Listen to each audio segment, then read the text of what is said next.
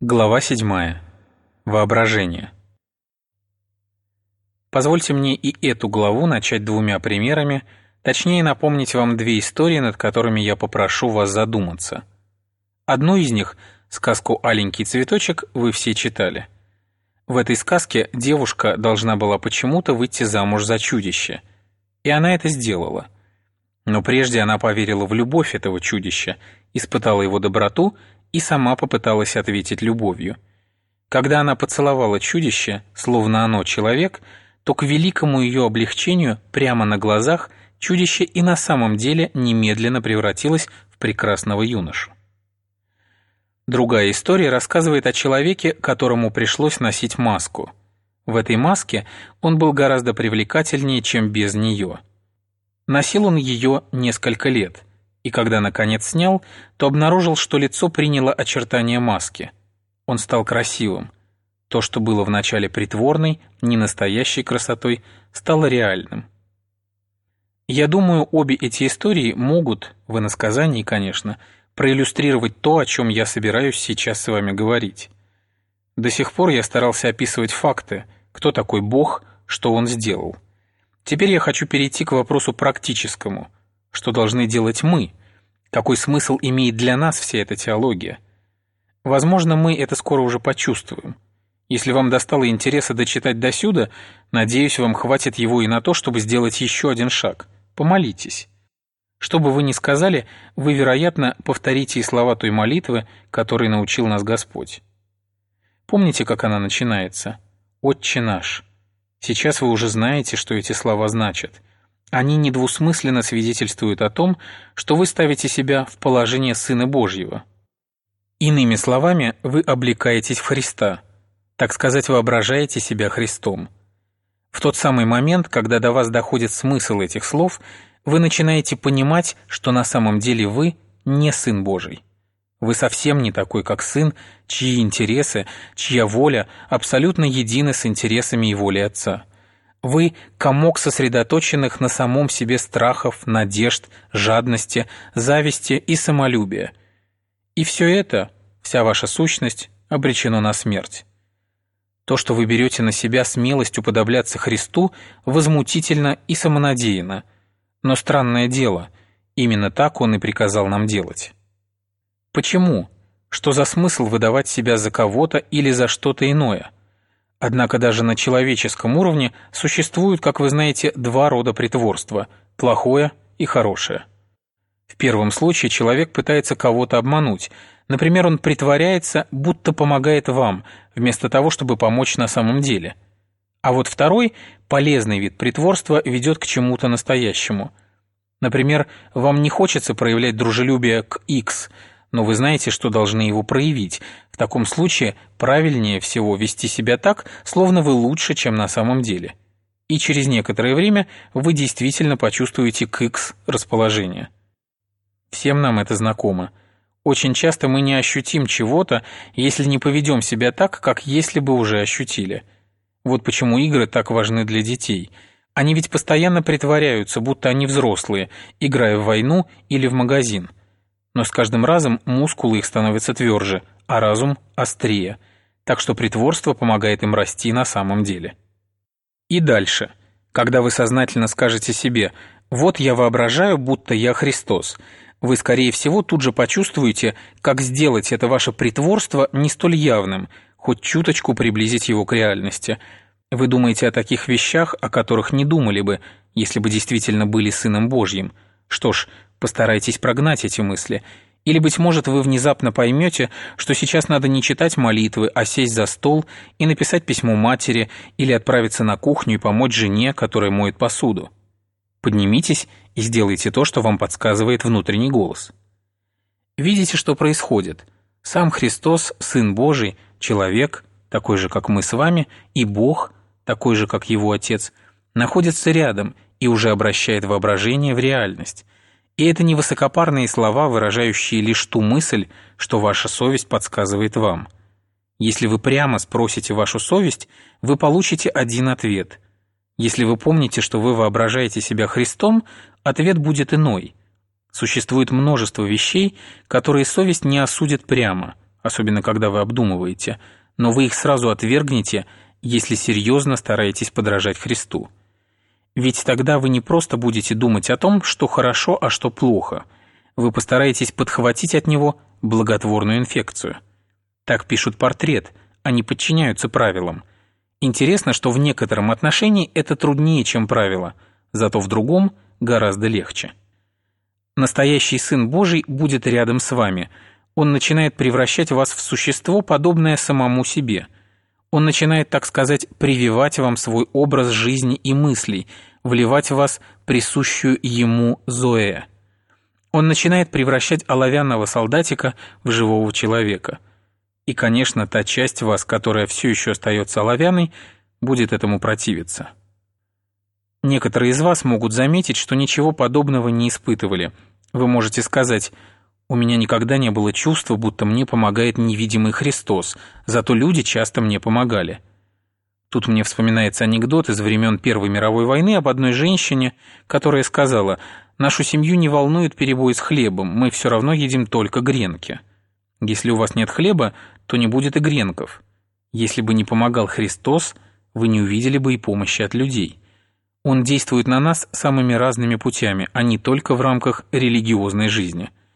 Он действует через природу, через наши тела, через книги, иногда через чувства, которые на первый взгляд могут показаться антихристианскими. Когда молодой человек, который ходил в церковь по привычке, поймет со всей искренностью, что он не верит в христианское вероучение и перестанет в нее ходить, то, если его побуждает честность, а не желание поступить наперекор родителям, Дух Христа, возможно, ближе к Нему, чем прежде. Но чаще всего Его Дух действует на нас через наше общение друг с другом. Люди – это зеркала или переносчики Христа. Иногда они и сами об этом не подозревают. Благотворную инфекцию могут переносить и те, кто ею не заражен. Мне, например, помогли прийти к христианству люди, которые сами не были христианами. Но, как правило, именно те, которые знают Его, приводят к Нему других. Вот почему роль церкви, этой совокупности всех христиан, открывающих его друг другу, настолько важна. Не будет преувеличением сказать, что в двух христианах, следующих вместе за Христом, христианство возрастает не в два, а в шестнадцать раз. Не забывайте, для грудного младенца естественно сосать молоко, не зная матери.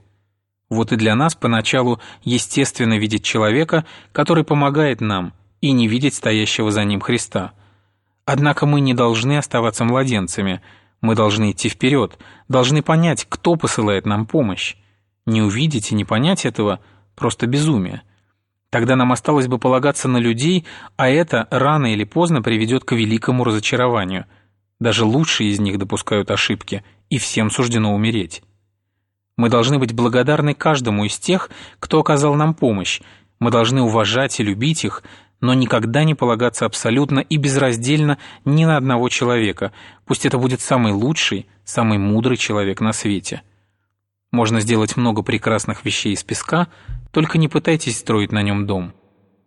Теперь мы хоть немного видим то, о чем постоянно говорит Новый Завет. Он говорит о христианах, рожденных свыше, о людях, облегшихся во Христа, о том, что Христос изображается в нас, а мы обретаем ум Христов. Сразу же отрешитесь от мысли, что все это лишь сложная метафорическая форма, а выражает она просто, что христиане должны читать сказанное Христом и по мере сил этому следовать, подобно тому, как читают Платона или Маркса и стараются воплотить их идеи. Мысль в разной форме, но постоянно встречающаяся в Новом Завете, значит гораздо больше.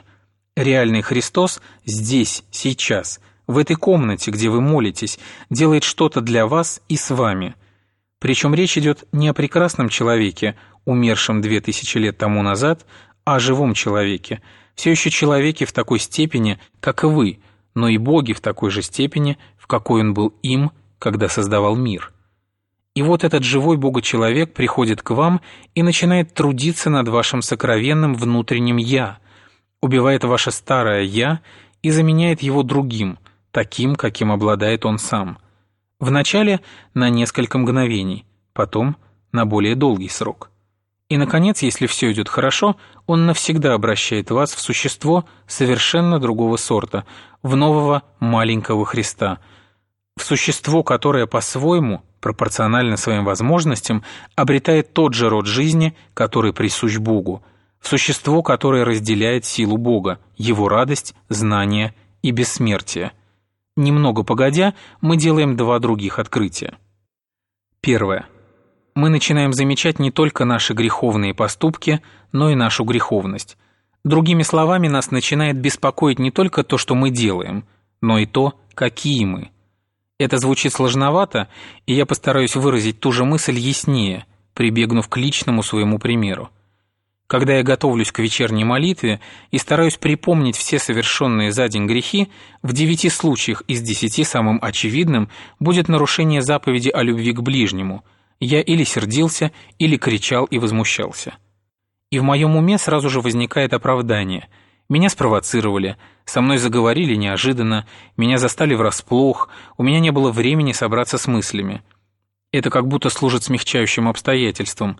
Все могло быть гораздо хуже, если бы я так сделал сознательно, предварительно обдумав. С другой стороны, то, что человек делает, когда его застанут врасплох, лучшее доказательство того, какой он – то, что срывается с языка, прежде чем вы успеете подавить свой порыв, выдает вашу истинную суть. Если в подвале водятся крысы, то больше всего шансов увидеть их, если вы войдете туда внезапно. Но не внезапность порождает крыс, она только мешает им вовремя скрыться. Точно так же не внезапность повода или предлога делает меня вспыльчивым, она лишь обнаруживает мою вспыльчивость. Крысы в подвале живут постоянно, но если вы будете входить туда с криками и шумом, они спрячутся, прежде чем вы включите свет. Очевидно, крысы противоборства и мстительности постоянно бытуют и в подвале моей души. В этот подвал не может проникнуть моя сознательная воля. До определенного предела я контролирую свои действия, но над моим темпераментом прямого контроля у меня нет. А если то, какие мы важнее, чем наши поступки, если наши поступки важны, главным образом, постольку, поскольку показывают, кто мы, из этого следует, что перемену, которой мне предстоит подвергнуться, не могут произвести мои собственные усилия. Это относится и к хорошим поступкам. Много ли я совершил их под воздействием добрых побуждений? Сколько раз я просто боялся общественного мнения или хотел показать себя с хорошей стороны – Сколько из них совершено из упрямства или превозношения, которые при других обстоятельствах могли привести меня к плохим поступкам? Я не способен прямым нравственным усилием пробудить в себе новые стимулы. Сделав всего несколько шагов по дороге христианства, мы начинаем понимать, что все необходимые перемены внутри наших душ может произвести только Бог. И это подводит нас к тому, что в моей передаче до сих пор не совсем верно отражало истину. Второе. Из моих слов могло создаться впечатление, что именно мы сами все и совершаем. В действительности же все изменения совершает Бог. Мы в лучшем случае не противимся тем переменам, которые Он производит в нас. В каком-то смысле вы даже можете сказать, что это не мы, а Бог прибегает к воображению. В самом деле, трехликий Бог видит перед собой жадное, ворчливое, непокорное существо. Но Он говорит – Давайте вообразим, что это не простое существо, а наш сын.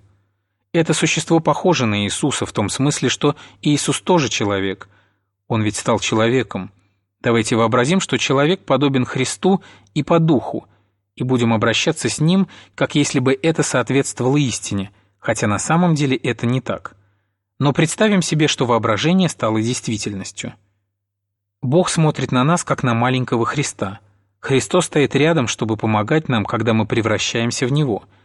Идея о Божьей игре воображения звучит на первый взгляд странно. Но странно ли это? Разве не именно так существа более высокого порядка воспитывают тех, кто ниже? Мать учит ребенка говорить, беседуя с ним, словно он ее понимает, задолго до того, как он начнет понимать ее. Мы обращаемся с нашими собаками, как с людьми. Вот почему в конце концов они становятся почти как люди.